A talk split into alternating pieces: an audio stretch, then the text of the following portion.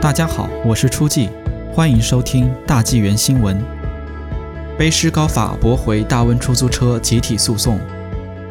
卑诗省高等法院近日驳回了大温九家出租车公司的集体诉讼。主审法官威尔金森 （Sandra Wilkinson） 裁决，卑诗乘客运输局 （Passenger Transportation Board） 批准网约车巨头优步 （Uber） 和莱福特 （Lyft） 在本地运营是合理的。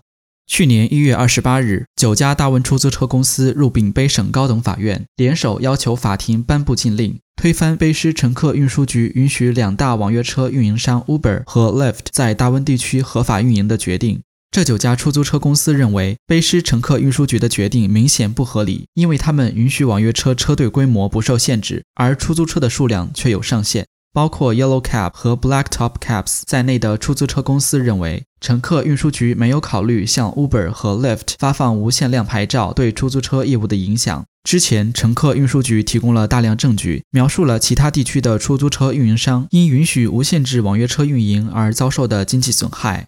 然而，法官桑德拉·威尔金森在本周的面书裁决中表示，董事会仔细考虑了车队规模，决定目前不限制乘车，这一问题留待未来审查。他在一月二十日的裁决书中写道：“在每一项决定中，乘客运输局都用了许多段落来讨论不确定的车队规模是否会促进客运行业的健全经济状况。”威尔金森补充说：“乘客运输局的决定中没有任何明显站不住脚或明显不合理的地方，因此不能认为他们明显不合理。”他驳回了该诉讼，并给予 Uber 和 Lyft 补贴。卑诗省出租车协会 Yellow Cab 和 Black Top Cabs 没有立即回应该裁决。Uber 在一份声明中表示，司法的裁决是明确的，不言自明。Uber 很高兴本周末能在大温哥华庆祝运营一周年，并期待2021年在更多社区提供该服务。Lyft 表示，他对法院的决定感到鼓舞，并期待着继续为司机和乘客提供访问其在大温哥华的平台。省政府表示，在网约车运营牌照获得客运局批准之前，